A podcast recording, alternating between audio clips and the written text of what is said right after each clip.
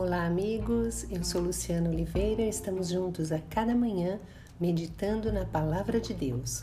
Hoje trago mais um conteúdo extraído do devocional Deus Me Ouve, de publicações Pão Diário. Lembrando que este conteúdo é usado com permissão. No livro de Romanos 11, 12, lemos. Não imitem o comportamento e os costumes deste mundo, mas deixem que Deus os transforme por meio de uma mudança em seu modo de pensar, a fim que experimentem a boa, agradável e perfeita vontade de Deus para vocês. Uma amiga que estava procurando uma igreja para frequentar me disse que havia acabado de encontrar o que procurava.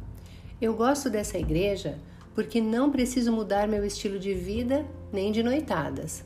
Ali não me sinto culpada e nada é exigido de mim. Sinto-me bem comigo mesma quando estou ali. Mas é para isso que Jesus nos chama? O autor Waldo Beck diz: Não há ar-condicionado e banco acolchoado na igreja que possam esconder a dura verdade de que o discipulado é dispendioso Ninguém pode entender o cristianismo em sua profundidade se vem a ele para desfrutá-lo como uma agradável diversão de fim de semana.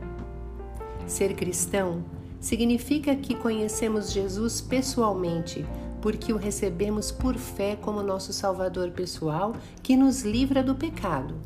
Negamos a nossa vontade e escolhemos a vontade dele em lugar da nossa.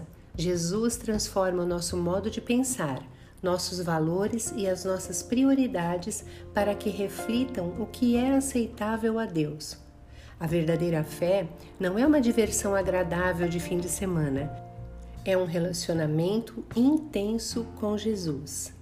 Que possamos meditar nessa verdade libertadora e imitar o nosso Mestre Jesus na nossa caminhada diária. Amém. Tenha um excelente dia.